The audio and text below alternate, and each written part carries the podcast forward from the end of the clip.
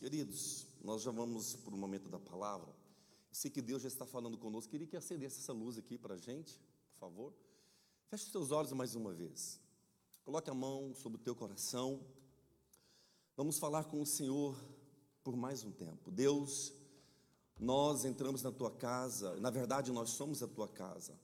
Nós somos, ó oh Deus, o teu santuário. E neste momento, em adoração ao teu Espírito Santo que se faz presente, nós queremos, ó Deus, apresentar, ó Deus, a nossa mente, o nosso coração, para te adorar mais uma vez. Fale conosco através da tua palavra, ministra, ó Deus, os nossos corações. Guie cada decisão, Pai, som dos nossos corações, como Davi faz, dizendo: Vê se há em mim algum caminho que venha deixá-lo triste, venha me guiar no caminho que te deixa alegre. Pai, nós apresentamos, ó Deus, as nossas dificuldades, os nossos medos, nós, nós te apresentamos, ó Deus, os nossos corações e venha nos sondar e venha nos guiar nesta manhã, assim nós te pedimos. E aquele que crê diz amém e amém. Pode tomar o seu assento. Amém, meu povo? Quem aqui está feliz? Ou uma pergunta: quem aqui é feliz? Bem diferente, né? Às vezes nós estamos felizes e dependendo das circunstâncias nós ficamos tristes. É ou não é verdade? E estar feliz ou ser feliz independe da situação que nós estamos passando. Eu não sei vocês, mas eu acredito que todos nós passamos por lutas, por dificuldades. E pasme vocês, o cristão de verdade é moldado por Deus dentro da cova. O cristão de verdade é moldado por Deus quando está diante de um mar e somente Deus pode abrir. Ou seja, a situação que nós podemos ou possamos passar às vezes não terá médico, às vezes não terá ninguém que vai nos ajudar a não ser o próprio Deus. Amém por isso? E aí nós crescemos quando nós passamos por essa situação, quando é lançado numa cisterna, quando é lançado numa cova, quando é jogado dentro de uma fornalha. Ali, literalmente, nós estamos totalmente, 100%, 1000%, 10 mil por cento, dependentes de Deus. Aquele que quer passar por tudo isso, levanta a mão e diz amém, Jesus. Misericórdia. Pastor, essa semana eu passei por uma fornalha, mas não foi a temperatura de 40 graus, não. Só Deus sabe o que eu estou passando nesses dias. Quer dizer para você, tem vitória lá na frente, amém? Se nós mantemos o nosso coração no Senhor, tem vitória sempre, sempre, sempre, sempre. É, definitivamente, eu tenho aprendido dentro do nosso ministério, eu, mas a Sabrina, que nós temos um ministério de desconstrução.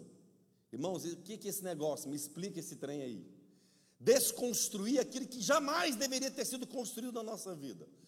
Eu, antes de nós entrarmos na palavra, eu queria fazer uma pergunta para você que está aqui, quem está nos vendo também pelas nossas redes sociais. É, se você e eu pudéssemos entrar na maquininha do tempo, né? Lembra quem é da época da Xuxa, quando tinha aquela nave espacial lá que entrava no show dela? Isso tem 200 anos, 252 anos atrás. E aí você estava naquela navezinha e viajava no tempo. Quem pudesse voltar no tempo, alguma decisão, alguma situação que você fez que pagou um preço alto, você iria lá e falava: Não vou fazer isso de jeito nenhum, gente. É ou não é verdade? Quem gosta de assistir esses filmes futurísticos aí, doido, você ia lá e falava para você mesmo: Mano, não entra nesse negócio, porque tu vai levar uma furada daqui dois, três anos. Meu filho, pelo amor de Deus, espera, não briga com o patrão, porque ele vai te mandar embora, e às vezes você não vai ter uma outra oportunidade nessa empresa e você vai se arrepender, enfim. Então, eu quero dizer para vocês que infelizmente essa máquina ela não existe. O que se passou, passou. Nosso Deus é um Deus de novos começos, amém? Não dá para nós ficarmos aqui, que dia que é hoje? Me ajuda aí na data. 24 de julho de 2022, eh, pensando em 10, ah, quando eu estava lá em Barbacena, há 17 anos atrás, ah, quando eu tive aquela empresa, ah, quando o meu casamento, ah, quando aquele lugar, aquela igreja. Esquece, irmãos, não dá para nós vivermos de passado. Quem vive de passado é quem gosta de um museu, vai lá ver as coisas antigas. Nós vivemos do hoje e do agora. Deus está trabalhando na nossa vida no hoje e no agora. Ontem já foi, a decepção da semana passada já era, né? Os tapetes puxados do mês, do ano que já passou. É hoje e agora, é um momento de decisão na nossa vida. Nós fazemos mais de 300 decisões diárias, sabia disso? Entre pentear os cabelos, escovar os dentes, que roupa que você vai vestir, que, que perfume que você vai usar, o que, que você vai fazer. 300 decisões diárias move a nossa vida. Deixa eu te fazer uma pergunta, a partir de hoje, a partir de amanhã, a partir de agora, quais são as decisões que a gente pode fazer que vai mudar totalmente o nosso futuro? Deus é Deus que nos deu esse livre-arbítrio, irmãos, de nós escolhermos, e nós somos batistas, eu vou falar sempre isso. Nós vamos caminhar na palavra de Deus, amém? Nós não somos melhores do que ninguém, porém, vamos deixar os axiologias de lado, né? E vamos basear a nossa vida na palavra de Deus. Então, este é o meu sermão. Eu sei que nestes dias, aquilo que Deus tem para a nossa vida é para nos sacudir, para nós nos posicionarmos, nós é, tomarmos um posicionamento e caminharmos com consciência do evangelho que nós vivemos. Por isso que eu comecei perguntando se você está ou você é feliz. Porque se eu estou feliz, é porque eu recebi sexta-feira e a conta está cheia. Mas na segunda eu fico triste. Cheio, ó Deus, está falando Jesus. Não, se eu, se eu estou trabalhando, eu estou feliz, mas se eu estou desempregado, eu estou triste. Pastor, você não tem noção, eu estou solteiro, eu estou solteiro, eu estou totalmente triste. Não, meu irmão, fica alegre. Que aí a pessoa vai lá e fala, rapaz, esse rapaz está muito alegre. Eu acho que eu vou dar uma moral para ele. Essa menina está muito feliz para esse momento. Entende ou não? Quem quer andar com alguém triste aqui para me saber que eu vou dar uns nomes e você vai lá fazer o discipulado? Com alguém que está de derrota em derrota, de tristeza em tristeza, de lágrima em lágrima, de oh, vida ou morte. Dá para andar com gente assim, gente? Não dá. Então Deus vai falar com a gente. Fala assim: Deus, Deus já está falando comigo. Eu separei aqui cinco coisas que nos mantêm distraído. Cinco situações que eu e você, Bill Gates, Alan Musk, é, os caras mais bons e mais ruins do mundo passam.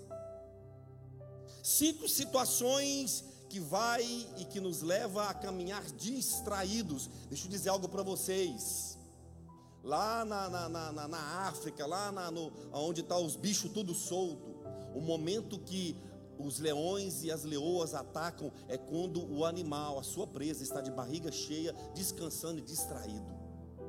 É no momento da distração que o inimigo vem. É no momento que você acha que está tudo certo, que o barco às vezes está tá afundando. É no momento que você está ali, sabe, distraído, olhando para o tempo. É, gente, acho que vai fazer calor hoje. É, rapaz, não sei, não vai chover. Aqui, aqui você não sabe, né? os meteorologistas aqui sofrem para poder discernir o que, que vai acontecer, porque eles mandam o recado de manhã dizendo que é neve, meio-dia eles falam que vai dar sol, à tarde vai ter ventania e à noite sol de novo. Eles ficam desesperados para dar né, a, a, orientação para a gente, não é verdade? Então, no momento de distração, irmãos, é um momento perigoso, diga comigo que sim, um momento de, de distração. Fala mais forte, no momento de distração, é um momento perigoso.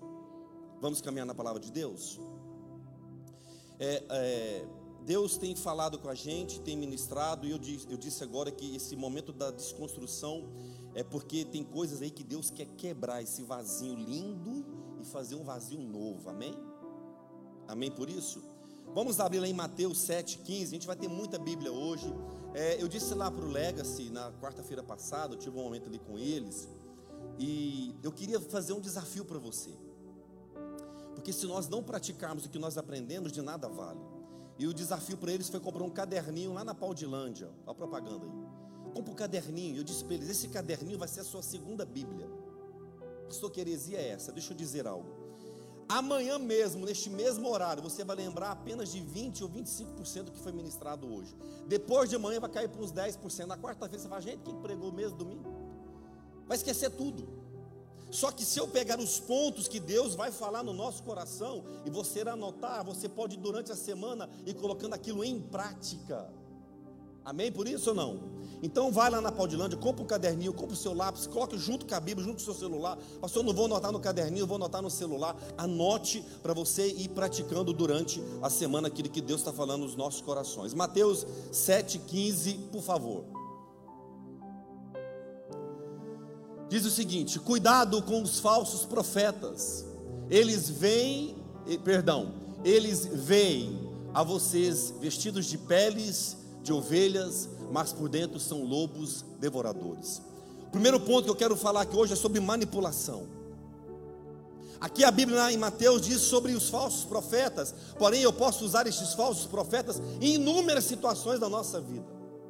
Nós hoje lutamos como a igreja do Senhor contra as ideologias luciferianas implantadas ao longo das últimas três décadas nas escolas, na sociedade, no convívio nosso do dia a dia. E sem perceber, essas ideologias acabaram é, encravando no coração da igreja.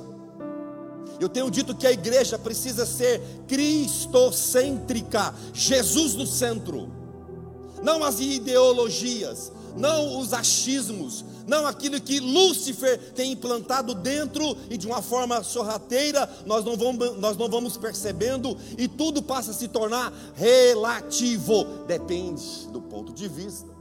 Pastor, depende, eu tenho um parente. Pastor, depende, porque o senhor não sabe o que eu passei. Pastor, depende. Aí essas coisas vão entrando no nosso coração. E Jesus, que deveria estar sentado no trono, reinando as nossas decisões, os nossos sonhos, os nossos projetos, não, acaba sendo o que está ao nosso redor, ao nosso derredor.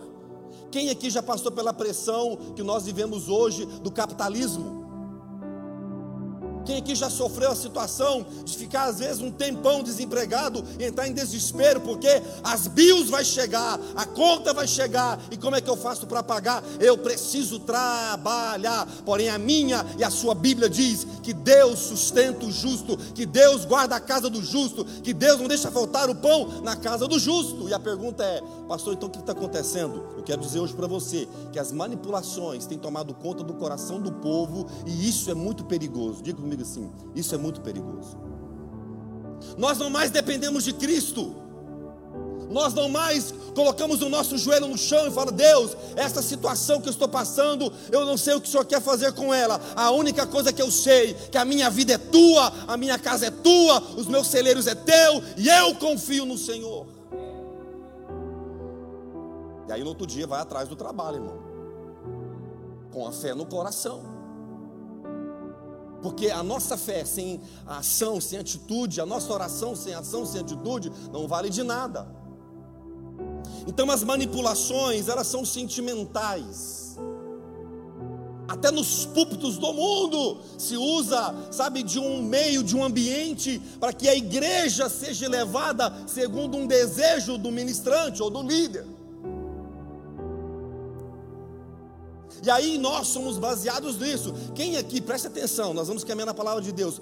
Quem aqui em algum momento assistindo um filme de um filme triste, um filme que fala de uma situação talvez até verídica, e você no filme a lágrima desceu.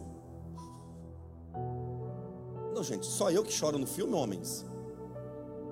Pelo amor de Deus, levanta a mão eu, machão. Tu baba lá, ah, meu Deus do céu porque aquilo mexeu com o nosso sentimento. Quem aqui já deu esmola para alguém dançando e alegre? O cara está lá dançando um break pum, e coloca a caixinha, você vai dar esmola para esse cara? Esse cara está feliz demais, gente. Mancando, todo torto, você vai fazer o que? Tadinho, vamos ajudar. Porque nós somos movidos pelos nossos sentimentos. E às vezes, irmãos, eu estou dando um exemplo aqui, mas Dependendo das nossas decisões, baseadas no nosso sentimento, o preço pode ser muito caro. Tem hora que nós precisamos fazer uso da nossa razão. O apóstolo Paulo diz o seguinte: Ei, apresentai-vos um culto a Deus, um culto racional. Eu saí de casa para adorar a Deus, eu vou voltar para minha casa adorando a Deus, um culto racional. Aí eu vou lá, ver se eu consigo hoje pelo menos dar uma sapateada no Espírito Santo. Assim, tem um reteté e Deus fez. E nós somos manipulados ao longo do tempo.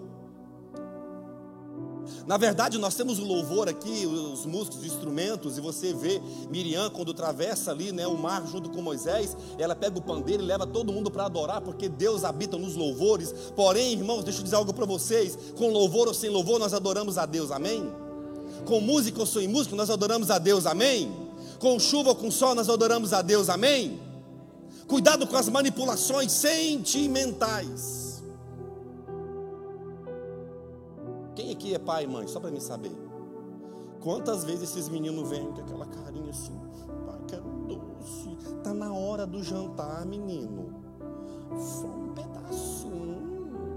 Aí faz aquela cara, rapaz, você dá um pacote de doce para criança, porque eles mexem com o nosso coração. Tá com gripe, tá escorrendo o nariz, ele quer sorvete. Tu dá o sorvete. E tem uma coisa, às vezes eles ganham dessa forma, e às vezes eles também ganham de outra forma, irmãos.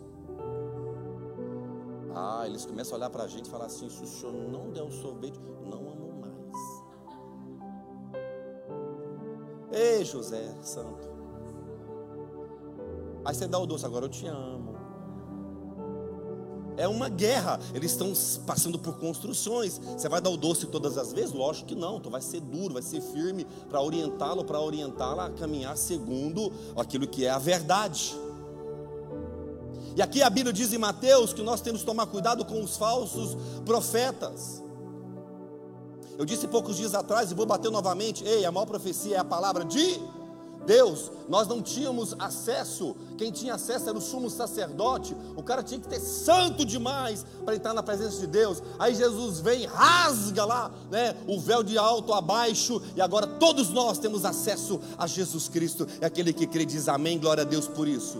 Ei, dobra o teu joelho, você tem acesso. Aí isso significa, pastor, que então nós não podemos receber a oração de alguém de jeito maneira. Nós somos exército e tem dia que um soldado está machucado e um soldado melhor vai te ajudar, mas o que eu quero te orientar orientar é que a palavra de Deus precisa ser aquilo que vai guiar a nossa vida em nome de Jesus. Cuidado com as manipulações. A manipulação é algo sutil. A manipulação gera intrigas dentro do corpo, fora do corpo, lá no trabalho. Quem já fez parte, não levanta a mão para não entregar aí o, o, dia que você pegou, aquele moti ali com os colegas de trabalho para dar um jeito de estragar a empresa, porque o, o gerente, o chefe, entende ou não? Manipulações, irmãos. Eu sei que Deus está falando no seu coração. Às vezes nós mesmos já manipulamos uma situação para poder no final você ter vitória. Deixa eu dizer para algo para vocês: caminhar na verdade não é uma tarefa fácil. Porque uma mentira colorida, irmãos, você passa rápido, mas a verdade às vezes você precisa falar e abraçar ela e ela vai doer. Na escola da vida, Deixa eu dizer algo aqui para vocês, um conselho para o nosso coração. Na escola da vida, nós vamos passar por situações e decisões dolorosas. Nós vamos sofrer decepções dolorosas. Nós vamos sofrer situações dolorosas. E quando isso vier na nossa vida, queridos, queridos, isso vai causar uma dor, uma lacuna às vezes no nosso coração. Mas a pergunta é: a gente vai abraçar essa dor ou vamos para o próximo nível? Até onde ou até quando nós vamos aceitar situações que está às vezes guiando você pelo vento? Ó, oh, vamos para cá. Ó, oh, vai ter uma crise na Inglaterra. Ó, oh, vai ter uma crise. A gente vai abraçando a crise e vai sendo guiado pelas manipulações. E Satanás ele é perito nisso. Napoleão Hill escreveu um livro dizendo, é, esse livro, é, é, ele, o livro se chama Mais Esperto que o Diabo mais esperto do que o diabo. Acha lá no YouTube, irmãos, escuta esse livro aí, vai ser libertador na sua vida. E nessa entrevista que ele faz ao diabo, né, na, na história do livro, ele, o diabo diz para ele assim: tem dois lugares que eu prendo as pessoas, dentro das igrejas e nas escolas. Nas escolas eu lanço as ideologias, dentro das igrejas eu lanço a religiosidade. Tanto padrões, tanto obstáculos para nós chegarmos a Jesus Cristo. É ou não é verdade? Eu não vou nem entrar, irmãos, porque não vai ficar aqui todo mundo escandalizado. Na, o quanto que era de Deus lá em cima, a maior dificuldade que te apresenta Deus, e Deus está habitando dentro. O cara tem que dobrar demais o joelho. Eu estava contando uma experiência que eu tive com o Danduque em Londres, e ele dando é, o pastor Danduco, o pastor norte-americano, texano, um cara fera, mais de 50 anos de ministério, leu a Bíblia, sei lá, 342 milhões de vezes e não sei o quê. E ele apresentou tudo isso para Deus. Deus, eu já li tantas vezes a Bíblia. Deus, eu já pisei em tantos países do mundo. E foi apresentando tudo que ele fez para Deus. Deus falou assim: Isso para mim não é nada. Se aqui nós não caminharmos juntos e sermos amigos, parceiros, não adianta nós olharmos para o nosso currículo e achar que a gente fez muita coisa para Deus, se hoje nós não estamos aqui, ó, caminhando lado a lado com Ele, entende ou não? Diga sim, amém por isso. Colossenses 2,8, por favor.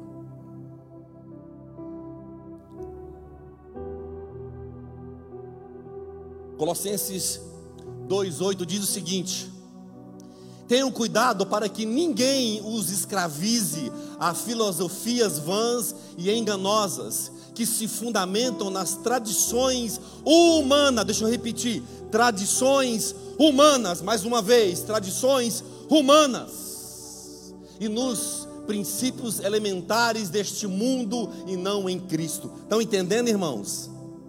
Deus está falando aí? Deixa o texto lá. Olha o que Deus, usando a vida do apóstolo Paulo, começa a direcionar o nosso coração. Eu vou ler mais uma vez, preste atenção. Tenham cuidado para que ninguém os escravize às filosofias vãs e enganosas. Irmãos, o que mais nós lutamos hoje com a igreja não é para expulsar demônio, o que mais nós lutamos hoje com a igreja não é fazer campanha para libertar do capeta, é, são, é, é, nós sentamos e orientamos as pessoas que estão presas nas filosofias humanas, escravizadas, estão estão sendo enganadas com tradições humanas.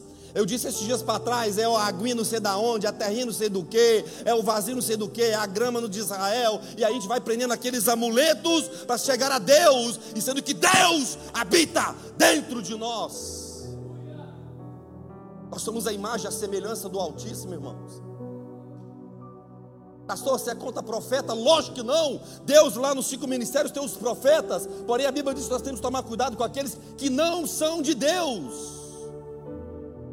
Porque existe ou não existe?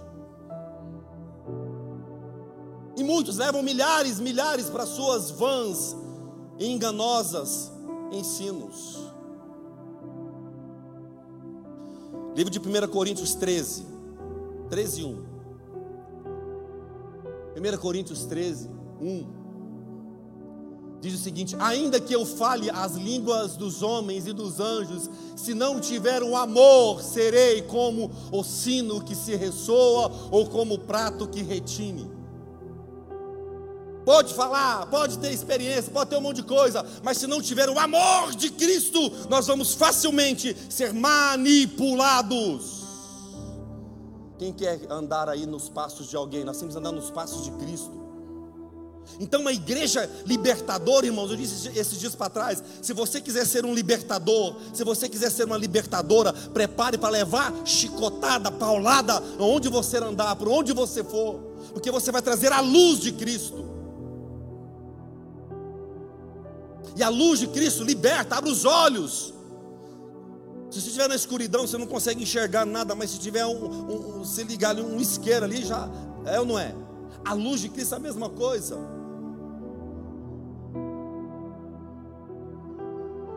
Cuidado com as manipulações, diga comigo assim, cuidado com as manipulações. Nós temos que buscar o amor de Cristo. As ideologias de hoje pregadas até nos púlpitos é que você precisa viver de vitória em vitória, é só milagre, é financeiro, é isso e aquilo. Eu não vejo desta forma, e a Bíblia também não fala desta forma.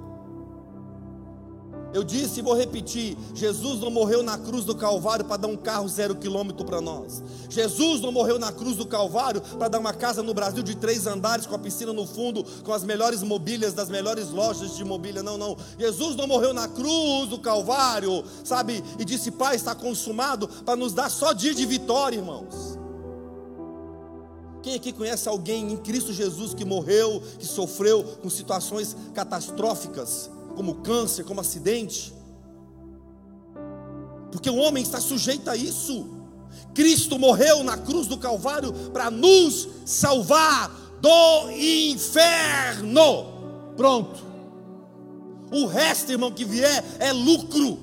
Só de eu entender isso, irmãos, eu dobro meu joelho e vou para a luta e vou vencendo. Aí eu começo de vitória em vitória. Tem guerra de manhã, tem vitória na hora do almoço. Ah, teve guerra na hora do almoço, vai ter que ter vitória à tarde. E se hoje não teve vitória, amanhã vou levantar com o peito erguido, com a cabeça erguida, porque vai ter vitória. Mas vai ter luta, irmão. Não dá para falar, é vitória, é vitória, é vitória. Ninguém quer. Como que um soldado, os, os, os soldados americanos dizem, né? É o seguinte: todo mundo quer ir para o céu, mas ninguém quer morrer. Porque os soldados norte-americanos são treinados para ser os melhores. Quando eles vão para a guerra, irmãos, eles não estão importando. E outra coisa, quando um está para trás, eles, os dez voltam para pegar aquele ali. Eu já contei várias vezes o resgate do soldado Ryan e outras histórias aí baseadas em, em situações verídicas porque eles sabem que eles estão ali para vencer o inimigo e eles vão dar a vida por isso. E a igreja precisa entender que nós, como igreja, nós estamos dando a vida pela nossa cidade, a vida pelos nossos familiares, a vida para que o evangelho venha a ser pregoado neste lugar. Senão não faz sentido ser igreja. Amém ou não?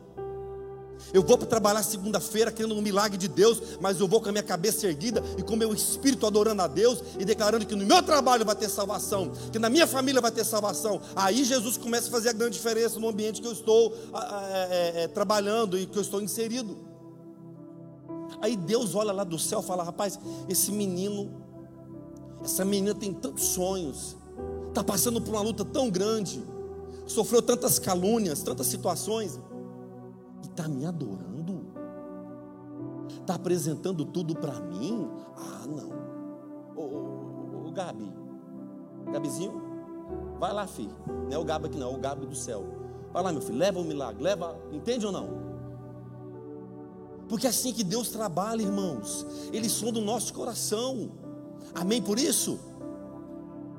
Eu, nós vamos passar por um momento de reciclagem, todos os novos membros, até alguns nós vamos ter a sala comigo ali, né? Quando for eu, vai estar o Evandro, vai estar o Vanderlei, e a gente vai estar falando como que a igreja trabalha, como que nós vamos trabalhar com a igreja, nós vamos estar blindando cada um de vocês, para de fato você entender que você tem autoridade em Cristo Jesus.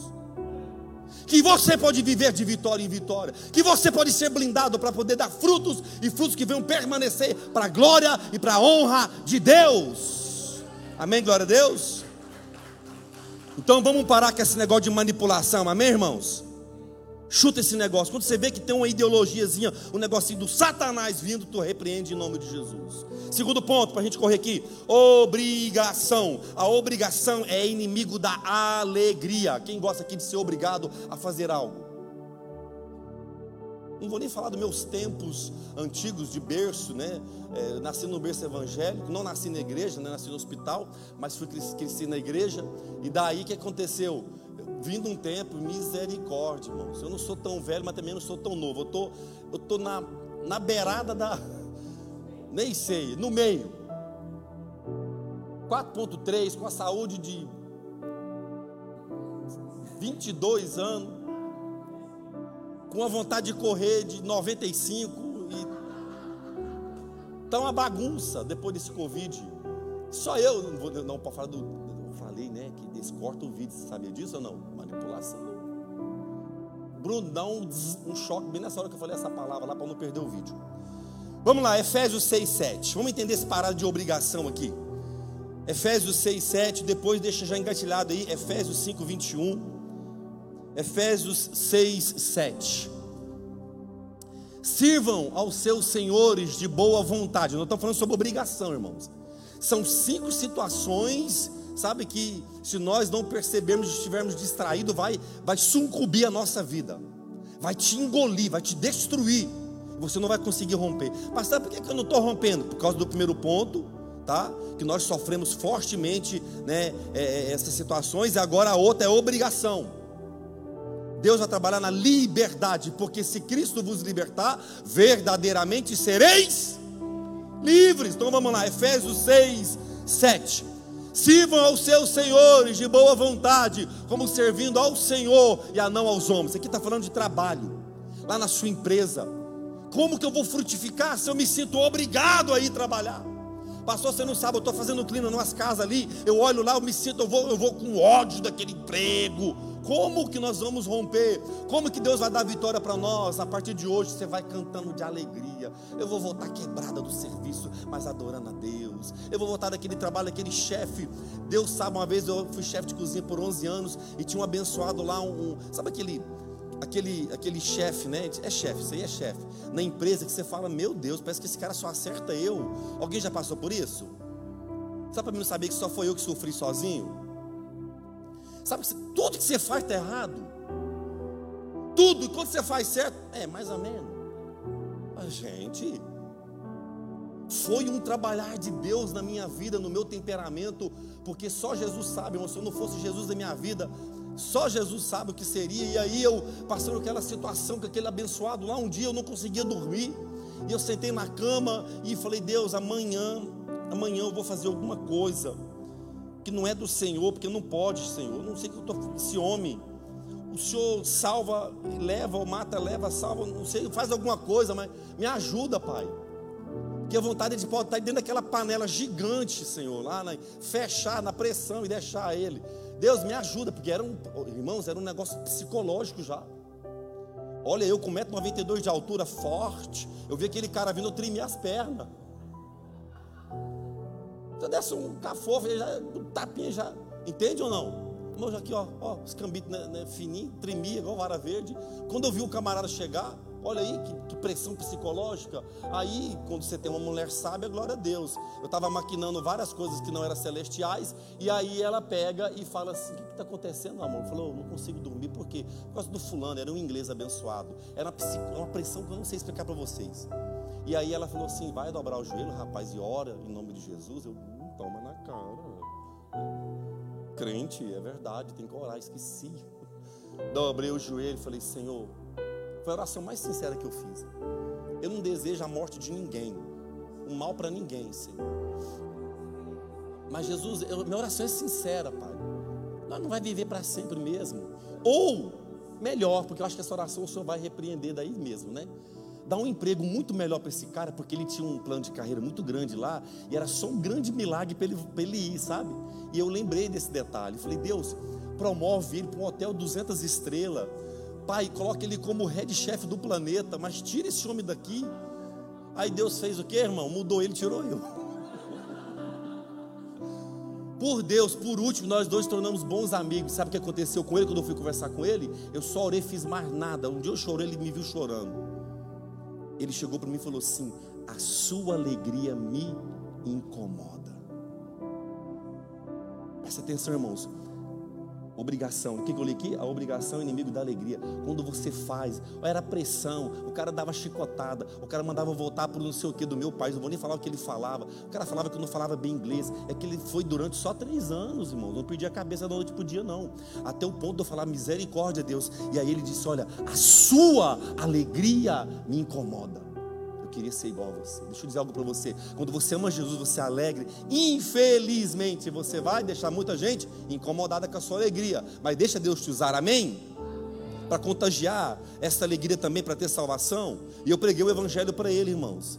E aí ele, o carro dele quebrou, dava carona, o pessoal falava, você é louco, esse cara que te perseguiu aqui, você está ajudando. Eu falei, irmãos, eu estou fazendo o que a Bíblia diz, eu estou fazendo diferente, eu estou fazendo o Evangelho de Cristo Jesus. Amém?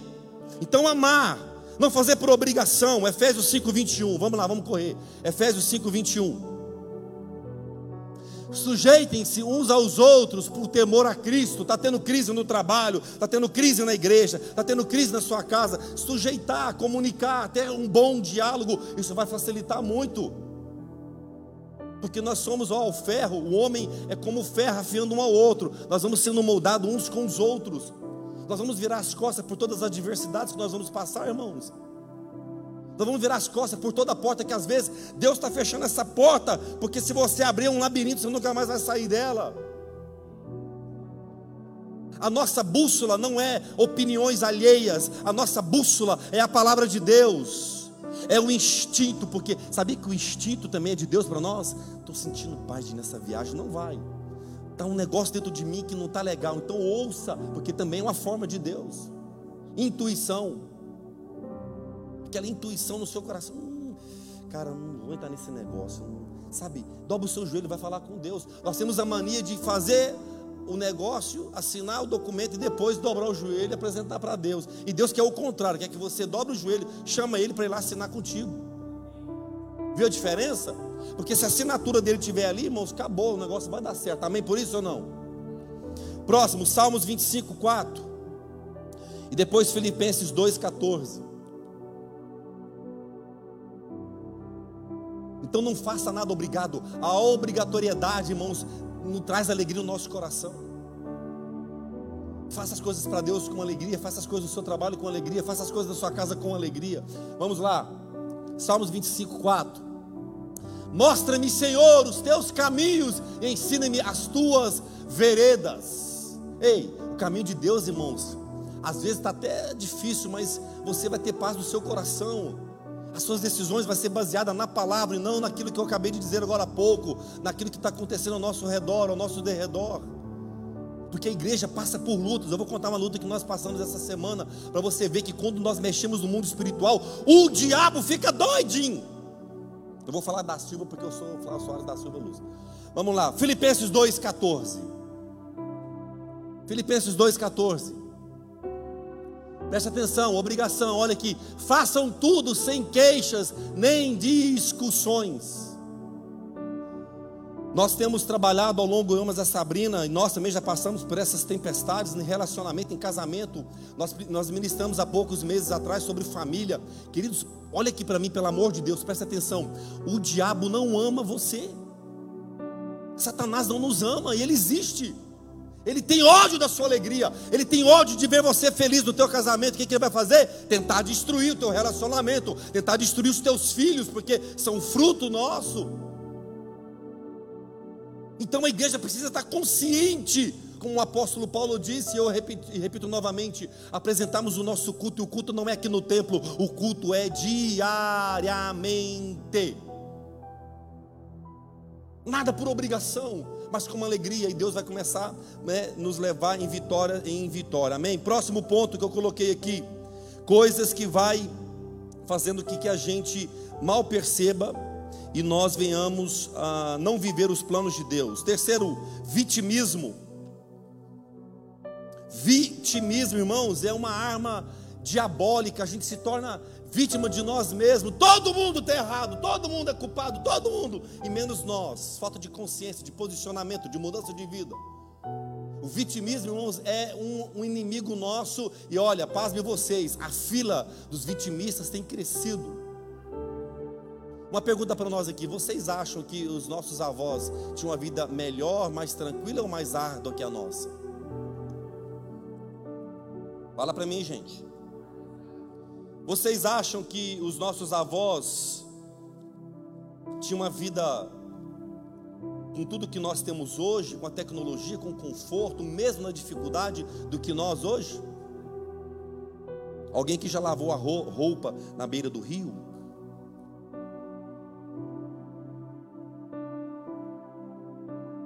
Já.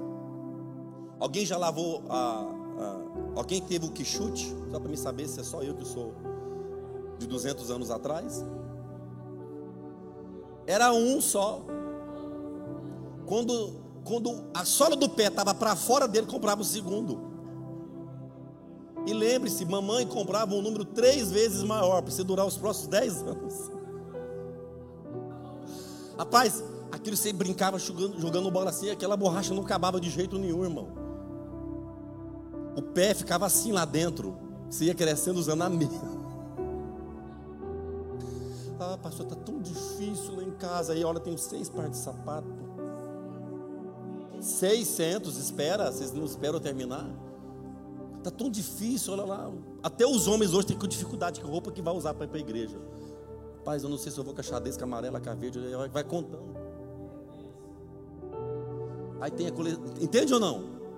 Aí tudo está tão difícil. Pastor, eu vi uma vez um pessoal lá da Coreia do Norte, está tão difícil, estava toda a sorveteria. Eu falei, gente, eu queria estar também nessa dificuldade. Está tão difícil aí você vê nos stories fazendo o quê? Churrasco. É ou não é verdade? Rapaz, está um aperto, mas trocou de carro. Nossa, tá ruim demais, mas fiz duas viagens esse ano para a Europa. E aqui a gente viaja para as Europa. Não deu para ir para as Europa? Eu vou ali tomar um banho no riacho. Eu vou para Bournemouth. Eu vou para Puli. E vai para os lugares tudo. Uma dificuldade, gente. Vocês sabiam que às vezes muitos dos nossos antepassados só conheceram a sua cidade, nunca saíram dela? Você parou para pensar que às vezes vovó, vovô nasceu, morreu na mesma casa por 100 anos? Que o máximo que conheceu foi um bairro da cidade. Irmãos, Vamos ser mais gratos, amém? Vamos parar com esse negócio de vitimismo. Não, porque a sociedade hoje é muito dura. Não, porque, sabe, você não entende. É uma pressão psicológica, é um negócio. Então vamos lá. Vítima ou vencedor? Mudar como pensa não é simples, porém é possível. 1 Coríntios 2,16. Abre lá, vamos lá. 1 Coríntios 2,16. Vitimismo partir de hoje, vamos parar de culpar a galinha, o papagaio, o cachorro, a empresa, o patrão, o marido, a mulher, os filhos, o avô, o tio, o cara que puxou o tapete, a empresa que quebrou, o negócio que não deu certo. Vamos parar de culpar e vamos nos posicionar e vamos esquecer esse negócio e caminhar daqui para frente. Vamos lá, 1 Coríntios 2,16 diz o seguinte: Quem conheceu a mente do Senhor para que possa instruí-lo? Nós, porém, temos a mente de Cristo. A mente de Cristo, ela renova todos os dias.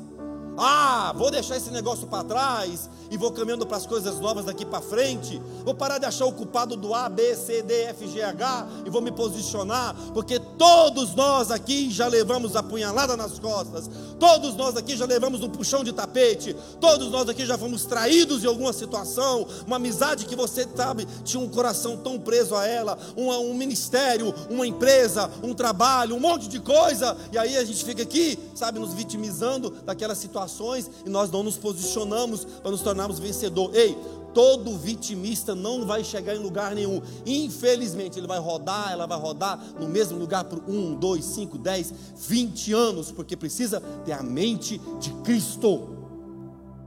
Jesus veio, mudou todo o aparato do negócio. Um monte de gente querendo que ele entrasse na política, ele não entrou. Um monte de gente querendo que ele abraçasse um, lado da teologia, da, da, das ideologias da religião, ele não adentrou. Jesus estava ali no meio do povo e ele só ficava nas situações onde gerava crise, no meio dos grandes homens, porque ele veio para quebrar tabus, andar com os pecadores, ser luz para os pobres, repartir o pão entre os que não tinham ser voz para aqueles que não tinham direção, andar com os iletrados. Hoje você vai, né? Não, lá nas igrejas norte-americanas, o cara antes ele falar de Jesus, ele fala quantos cursos que ele tem, quantos diplomas que ele tem, quantos países que ele já pregou. Eu estou falando mentira, por favor? Deus não quer saber disso, meu irmão. Não que você não vai valorizar os seus diplomas, pelo amor de Deus, aqui é lugar da palavra, não daquilo que eh, da minha autopropaganda. Alguns púlpitos das igrejas metodistas espalhadas na Inglaterra, é, os púlpitos de madeira, tá grifado escrito assim, ó, pregador, deixe Jesus pregar. Eu acho que todos os púlpitos do mundo deveriam ter a mesma frase, deixa Jesus falar, deixa Jesus pregar. Amém? Amém por isso ou não? Romanos 12, 2, sobre vitimismo. Romanos 12, 2.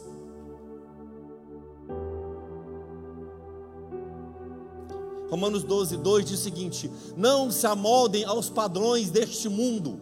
Está falando sobre você não viver de vitimismo. Mas transformem-se pela renovação da sua mente. Irmãos, transformar, deixa eu dizer para vocês, é processual. Nós estamos no dia 24 de julho de 2022, acertei? O final do ano foi ontem. Nós já estamos no mês 7. 2022 já está chegando no final. O teu sonho era chegar aos 18, já passou dos 40. E a vida está seguindo. Está na hora de um posicionamento. Está na hora de um posicionamento nosso em todas as áreas, em todos os aspectos da nossa vida, principalmente como adorador a Deus, porque Jesus está voltando, Satanás vai, vai fazer um, um regaço na terra, e somente aqueles que estiverem no Senhor vão suportar as, as tribulações que estão por vir. Eu falei, vou repetir aqui. Não é nada, você pode pesquisar, está lá no site oficial, Agenda 2023, começa o ano que vem. São sete anos para unificar o planeta. Para quê? E por que só sete anos? Porque não é nove anos? Porque não é cinco anos? Fique esperto, igreja. Vamos nos posicionar, amém? Vamos nos alertar a nossa vida, o nosso altar com Deus. Nós somos santuários do Altíssimo. Jordan Peterson, um dos maiores psicólogos do mundo, diz o seguinte: Jesus, o Salvador do universo. O cara, além de. Olha a mentalidade do cara. Ele salvou foi o universo todo. Eu amei essa frase the universal, the universe Savior, my Jesus Christ. Amém por isso? E segue dizendo: Deixa eu ler de novo. Não se amoldem aos padrões deste mundo. Seja diferente, mas transforme-se pela renovação da sua mente. Ei, para de se vitimizar. Pega tudo isso que você passou, torna isso para você uma armadura forte, blindada para você vencer, para que sejam capazes de experimentar e comprovar a boa, agradável e perfeita vontade de Deus. A vontade de Deus é boa, ela é agradável e ela é perfeita. É aquele que crê diz amém, glória a Deus por isso. A mentalidade do vitimista é que ele ou ela culpa todos por aquilo que acontece em seu mundo. Ah, eu só estou vivendo isso porque eu passei por isso. Em nome de Jesus, irmãos, assuma o teu posicionamento. Isso é lindo da parte de Deus. Deus, Deus, eu errei. Davi, o cara só fez o que não devia. O cara botava a cara no pó, falou: Deus pode tirar tudo, só não tira a tua presença. E Deus olha para aquele camarada, faz ele um grande rei e diz que o cara ainda é segundo o coração dele. Vai entender? Porque Deus sonda o nosso coração, aquele que crê diz amém também. Próximo ponto, olha aqui, interpretação. Eu estou ficando doido com isso aqui. Eu vou ensinar para vocês e vou explicar. Interpretação. É falar de uma coisa, a gente entende outra. É um espírito de confusão. Ele já existia, mas agora está trabalhando mais forte. Quem aqui já viu briga na internet? Quem aqui acompanha as políticas? Um pouquinho. Tu fala uma coisa, interpreta outra. O cara falou, mas eu não quis dizer isso, e vira aquele rolo, e agora tem tanto nome científico para isso, eu chamo tudo de loucura. Resumindo, é tudo doido. Você prega uma coisa, entende outra.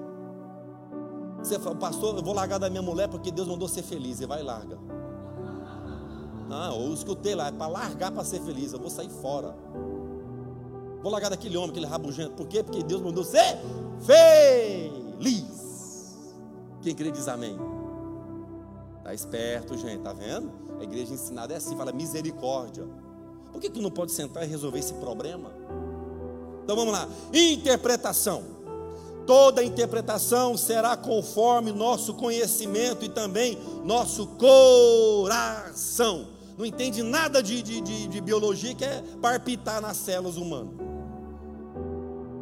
Não entende nada de aeronave, quer ensinar a gente como é que funciona um G8 454 possante com quatro turbinas. inventei esse avião, tá? Não entende nada de helicóptero, quer dizer que o que mais cai no mundo é os helicópteros. Eu acho que aquele pessoal lá aconteceu porque, na verdade, vai interpretando tudo errado. Não entende absolutamente nada da área juri, jurista do mundo, jurídica, né? E quer ser juiz, quer ser advogado. Irmãos, existe uma confusão tão grande que você fala exatamente uma coisa. Deixa eu te falar, paz está aqui me escutando. Talvez vocês já passaram por isso. Você falou assim: faz isso, faz o contrário. Tem que orar na mente desses meninos. Hoje de manhã, tá vendo? Pai, mas não, não era isso. Na empresa, no trabalho, na igreja, em casa, no casamento, no relacionamento, na mensagem. Tu manda um texto, uma mensagem, a pessoa interpreta tudo porque o coração, vamos supor, você recebeu uma mensagem assim dos céus, o seu WhatsApp dizendo o seguinte: Tomai-vos vergonhas das vossas caras, andai-vos direitamente. Eu estou. Falou para mim, cara. Aí o cara já manda mensagem: Ô, oh, filho da meretriz, é o seguinte: Você está falando isso é para mim, é? Não levanta a mão, irmãos. Quem aqui não levanta a mão? Faz parte do grupo do WhatsApp da família no Brasil. Eu falo, gente, eu tô louco, eles são loucos, eu tô certo. Eu, eu comecei a me perder lá dentro do grupo. Eu falei, o sangue de Jesus tem poder. Eu tenho, está filmando, né? Eu faço parte de um grupo da minha família que eu falo, é Jesus, só tem que vir com a misericórdia. Porque é uma guerra de ideologia lá dentro. Eu saí de 283 grupos que eu já não aguentava mais. Mas o da família, eu eu vou ficar para mim começar a ver como é que é. É uma curiosidade santa. Falei, gente, eu vi de um povo doido, Jesus. Meu Deus, eu não sei explicar para vocês, sinceramente. A minha colocou assim: ó, o bolo que você fez estava bom. O da mamãe que ela ensinou estava um pouco melhor. Tá falando que o meu bolo não presta. Eu falei, meu Deus, ela não disse isso. Ela está dizendo que o seu bolo é bom, mas o da mamãe é. Entendeu? Para ela não machucar a mamãe, ela disse que o bolo dela o da mamãe. Entenderam ou não? E vira um abrigo. Foi por causa de um bolo. Me dá o bolo, vocês brigam aí. Eu estou dando um exemplo simples, mas deixa eu dizer algo para você. O diabo faz a mesma coisa. Jesus é tentado por Satanás. Ele olha para Jesus e fala: Olha, vem cá, vai no alto do pináculo do templo e diz: Olha, está vendo tudo isso aqui, você pode me adorar. Se você prostrar, eu vou te dar tudinho. Vou te dar tudo. Gerando uma confusão. E Jesus teve uma má interpretação para dar um tapa na cara do capeta, gente? De maneira alguma. Ei, para, para, para, para. Não é o que está na palavra, não, cara. Olha aqui, você está com fome, há uma necessidade. Satanás às vezes vai trabalhar nas necessidades, tá? Ele quer vir com oferendas, com oferta. Ei, quem tem propósito não aceita nenhum tipo de proposta, tá, tá, tá ligado ou não? Quem tem propósito não troca pela proposta. Vou repetir, anota aí que se fosse você, você anotaria. Isso é, isso é, isso é milagroso, não é frase minha de alguém que eu ouvi. Quem entendeu o seu propósito não vai aceitar proposta. Por exemplo, é para você entender: você está lá na empresa, o seu chefe não é um cara 100%, porém um cara que te deu uma grande oportunidade. É ou não é verdade? Esse cara não te falou, porém ele está olhando no seu coração. Ele já está imaginando quem vai ser o próximo gerente e ele está pensando em você. Daí você está no meio de um povo abençoado por Deus, né? É, é, e aí o que, que acontece? Alguém chega e fala assim: Ô, ô, ô, ô Mané, Manuel, cara, cara, vamos sair desse negócio que não vai dar certo. O cara, o cara da empresa, tipo tem te honrado, tem te ajudado, você está trabalhando, recebendo em dias, e ele chega e faz o seguinte: ó, larga esse cara aí, mano, larga de ser bobo. Tem um esquema muito melhor na garagem do fulano de tal lá. Aí tu faz o quê? Em vez de você entender o seu propósito, você vai pela proposta. Pede é, é, é, é, é demissão do trabalho, às vezes de uma forma horrorosa, vai para lá, o que, que acontece? Chega lá, o negócio não é nada daquilo que você imaginava, vai ganhar 150 a menos, pega uma van toda toda bagaçada, e aquele cara olhou e falou: Poxa, eu ia pegar esse cara, eu ia promover Vocês estão entendendo mais ou menos ou não? Eu dei essa, esse exemplo, mas isso pode eh, encaixar em várias situações. Não troca o teu propósito pela proposta. Nossa, aquele trabalho foi Deus que abriu as portas para mim. Deus me colocou ali. Com duas semanas tu pede conta e sai, mas que Deus é doido, que Deus doido é esse? Uai, Deus te coloca, Deus tira, que Deus é indeciso. Está entendendo ou não? Ou você que sendo dono de uma empresa, o cara acabou de chegar agora, então vai promover no outro dia. Ele vai passar pelos processos. Deixa eu dizer algo para vocês. A nossa vida é processual. E nós precisamos, dentro dos processos, é, amadurecermos aquele que crê diz amém. Estou indo para o final. Então toda interpretação vai ser baseada no nosso conhecimento. Se você não entende, seja sábio, fique calado na roda. A sabedoria às vezes está baseada no nosso silêncio. Por que, que Deus colocou duas orelhas desse tamanho em você e só uma boca para ouvir mais e falar menos? É projeto de Deus para nós, amém? Diga assim: é projeto de Deus. Eu escutar mais e falar menos. É projeto de Deus para nós. Que a sabedoria está também, ó, escutar. Aí você vai fazer o quê? Analisar. Hum, cara, essa proposta. Aí chega em casa, bem, tem um negócio lá, hum, tá legal. Aí faz o quê? Jesus, Deus, me ajuda nesse negócio aí. Aí não vou não. Um mês depois você é promovido e Deus te honra. Está entendendo ou não? Isso é muito sério para a nossa vida, amém? Então vamos lá, interpretação, Provérbios 3, 5.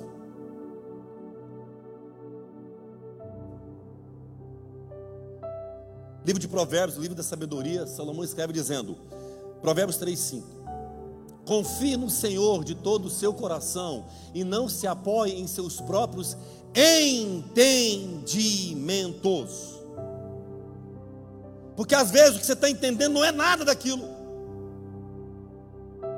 Dá para explicar? Você não se ajoelhar diante de, um, de uma estátua de um rei, Nabucodonosor, e aí você ser levado para dentro de uma fornalha e aquecer, não nem lembro mais quantas vezes mais.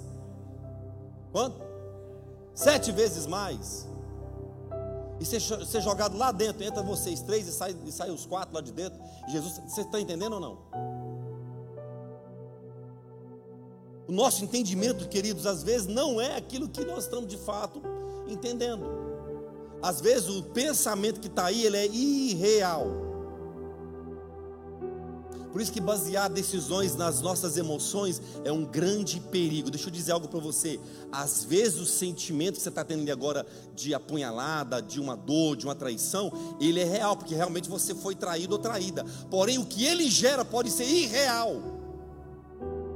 Nós trabalhamos com casais há muitos anos. Pessoas que foram traídas às vezes num casamento, ela não consegue se relacionar de novo, porque ela acha que o próximo cônjuge, seja homem ou mulher, vai trair de novo.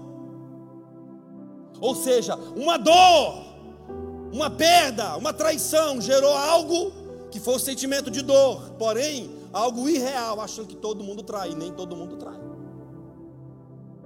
Uma porta que se fechou no trabalho, uma, uma perseguição do seu patrão, você acha que todo um business que você abriu, eu ouvi uma frase muitos anos atrás, que você não pode ser sócio de ninguém, louvor pode subir aqui. Por quê? Porque o meu ex-patrão, ele tinha sofrido duas sociedades que ele perdeu milhões de reais, então ele achou que não dá mais certo. Isso também é irreal. É muito arriscado, mas também é irreal.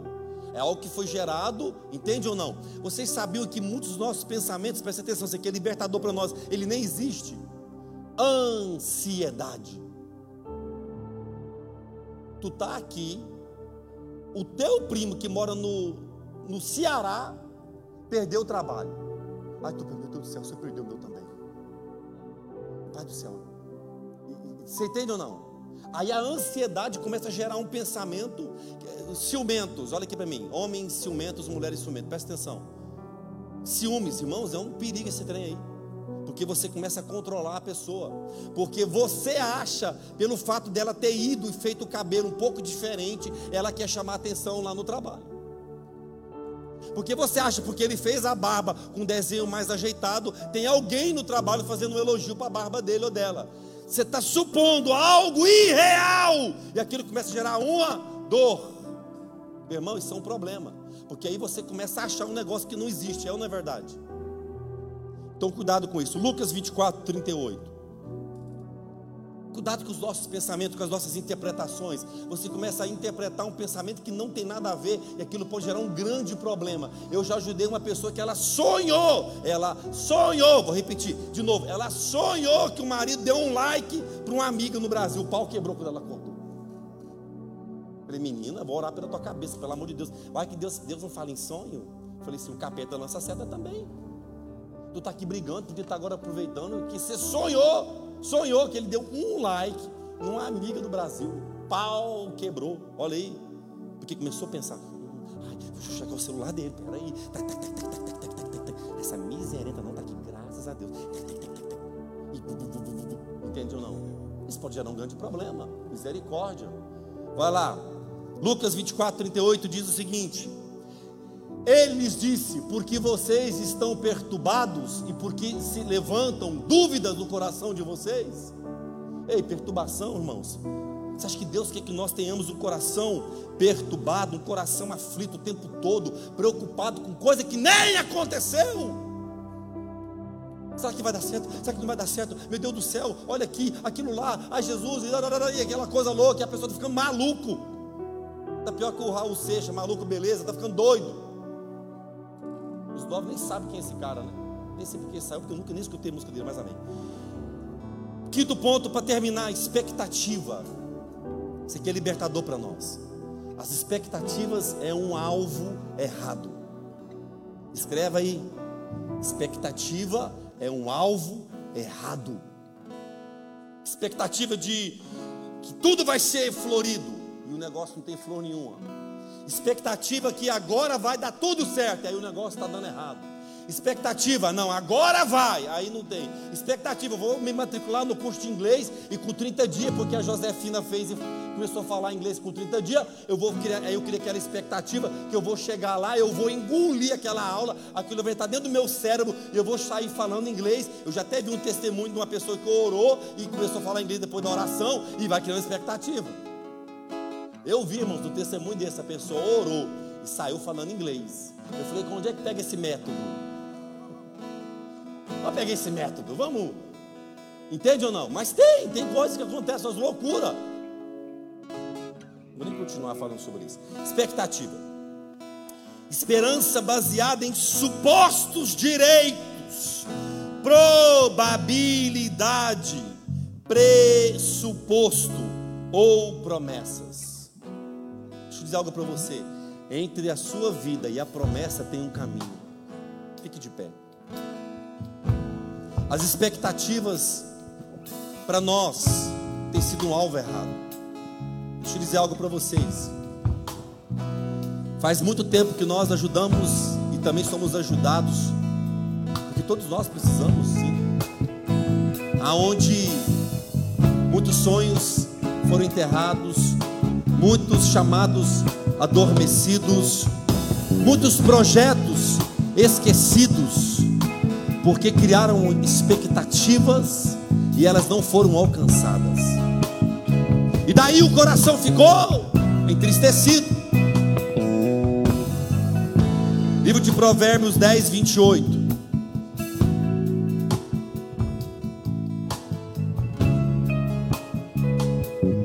Provérbios 10, 28. Cuidado com as expectativas, porque pode ser um alvo errado. O que o justo almeja redunda em alegria, mas as esperanças dos ímpios dão em nada. Romanos 8, 25.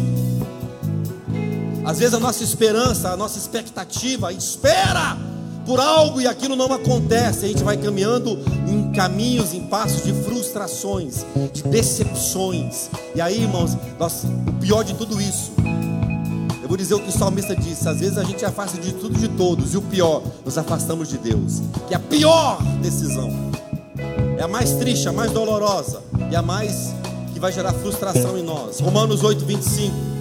Mas se esperamos o que ainda não vemos, aguardamo-lo pacientemente. Ei, tudo é processual. Coloque a mão no seu coração.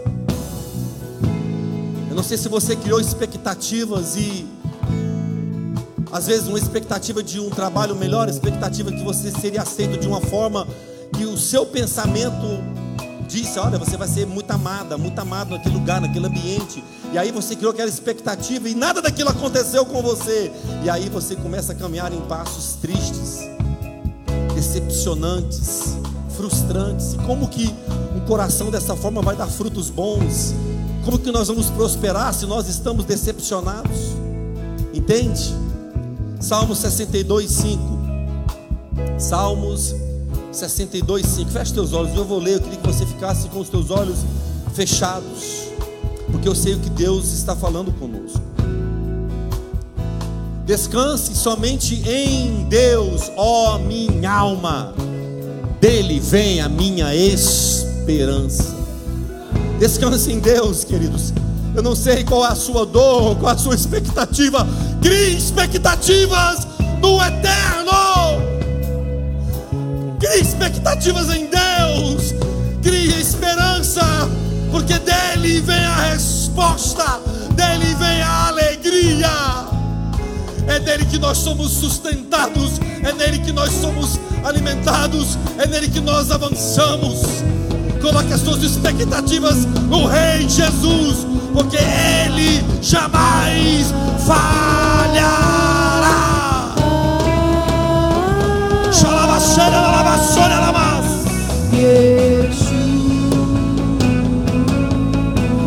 Tenha mais tempo com Deus. Ore mais. Busque mais.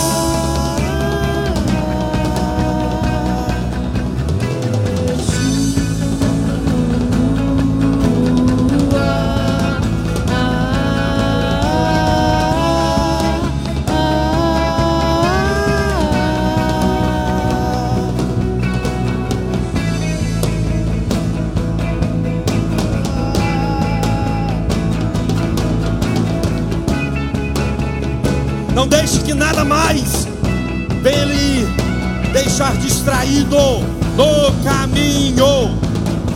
É no caminho que Ele pega nas nossas mãos, é no caminho que Ele dá a direção, é no caminho que Ele vem nos forjando, é no caminho que Ele vai nos fortalecendo, é no caminho que Ele vai nos fazendo melhor, é no caminho com Ele, é no caminho com Ele, é no caminho com Ele. Ei, crie expectativas em Deus, no Senhor. Ele é a nossa justiça, Ele é a nossa alegria é nele, por ele, para